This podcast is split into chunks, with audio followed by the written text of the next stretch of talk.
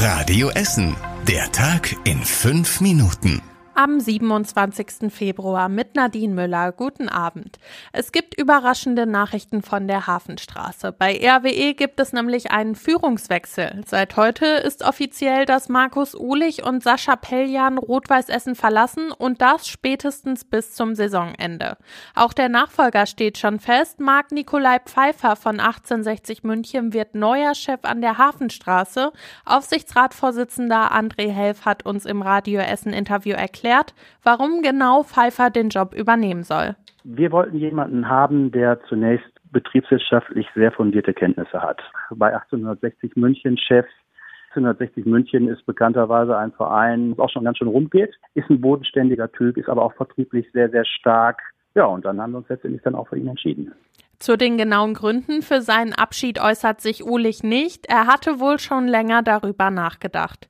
Nach Radio Essen Informationen hat Ulich den Verein schon Ende letzten Jahres informiert. Peljan sagt, er hört auf, weil es zurzeit aufwendig wurde. Er bleibt dem Verein aber als Sponsor erhalten. Das ganze Interview mit dem Aufsichtsratvorsitzenden hört ihr auch auf radioessen.de.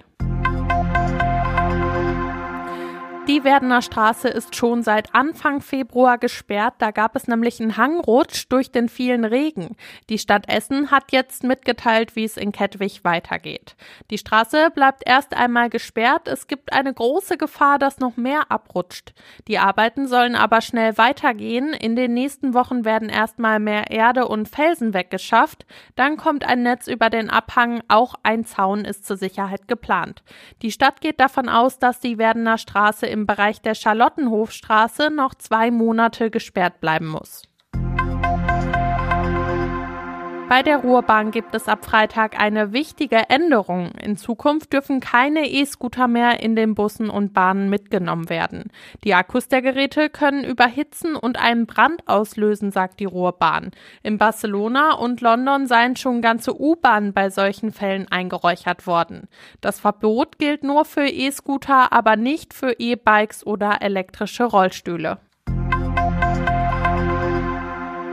Am Hauptbahnhof hatte Sonntagabend ein Mann ungewöhnliches Gepäck dabei. Er hatte versucht, aus seinem Rucksack Hundewelpen zu verkaufen. Bahnmitarbeiter wurden auf den Mann aufmerksam und haben die Bundespolizei informiert. Kostas Mitzalis aus der Radio Essen Nachrichtenredaktion kennt die ganze Geschichte.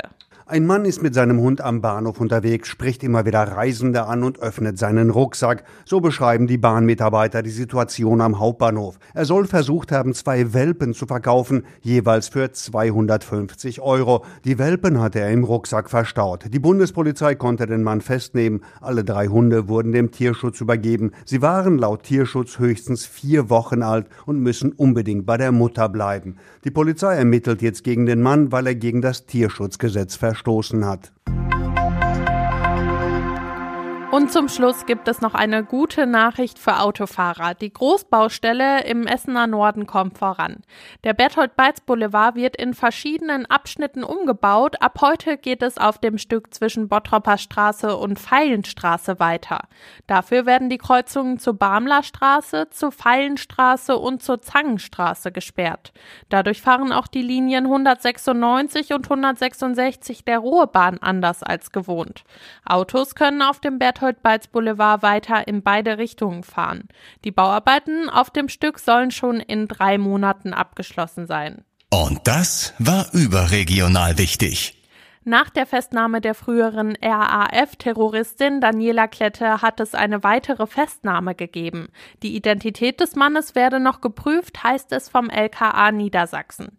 Offenbar besteht der Verdacht, dass es sich ebenfalls um ein früheres RAF-Mitglied handelt. Und zum Schluss der Blick aufs Wetter. Heute Nacht bleibt es meistens trocken, aber dazu bewölkt. Dazu kann es etwas Nebel geben und kühlt sich auf bis zu 0 Grad ab. Morgen gibt es zwischendurch immer mal wieder Sonne, wenig Regen und maximal 10 Grad. Das war das Wichtigste aus der Stadt für heute. Ich wünsche euch noch einen schönen Abend. Das war der Tag in 5 Minuten. Diesen und alle weiteren Radio Essen Podcasts findet ihr auf radioessen.de und überall da, wo es Podcasts gibt.